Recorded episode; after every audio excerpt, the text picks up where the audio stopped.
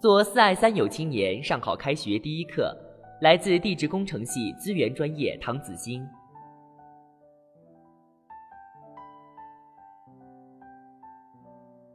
二零一七年十二月，我省常务副省长王宇波在我校首次提出了“四爱三有青年”的概念，即热爱领袖、热爱党、热爱祖国、热爱青海，有理想、有本领、有担当的好青年。恰逢开学季，全国两会也应时召开。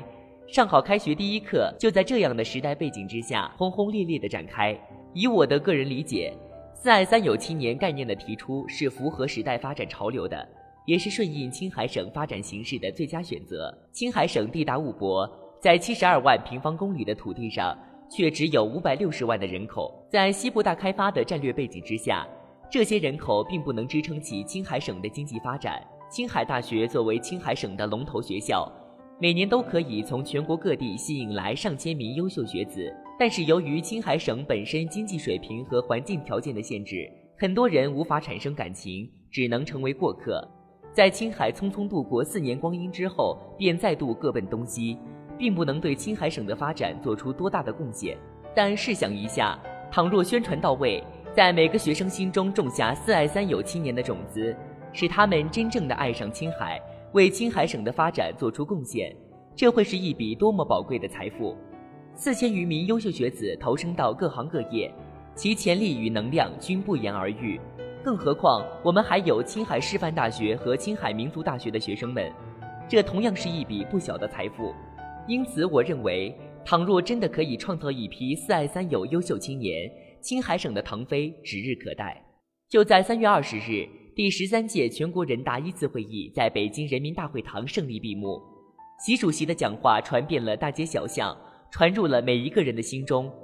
在短短的讲话中，总共出现了八十四次“人民”这个字眼，由此可见，习主席将人民摆在了何等重要的位置。在我的心目中，习主席的历史地位堪比毛主席和邓小平同志。毛主席创建了我们的新中国。邓小平同志提出的改革开放，彻底让中国富了起来。而习主席上任之后的各种铁腕政策、反腐打贪、领土问题上的各种处理，都是深得民心。这次提出的宪法修正案，正是体现出了其独特的魄力。这次两会最新确定的领导班子，也是情理之中、意料之外，颇具时代特色。我们有理由相信，在新的领导班子的带领下，新中国的建设必将取得足够辉煌的成就。在开学之初，新中国的政治面貌就发生了可喜的变化。对于身为学生的我们，这难道不是最好的开学第一课吗？当然，身为学生，我们不能好高骛远，把目光仅仅集中于国家大事，同时也要关注我们自己的学业。新学期伊始。我们都应以全新的面貌迎接新的挑战。相比于上个学期刚入学的不适应，新学期应该从自身出发，调整自己的学习习惯和生活作息习惯，在适应高强度的学习的前提下，适当的参加社团和学生工作，全方面的提升自己的能力，充实自己的生活。在去年的暑期档和今年的春节档，我国上映了两部口碑大片《战狼二》和《红海行动》，在国内取得巨大成功的同时。也在国际上取得了相当良好的效果。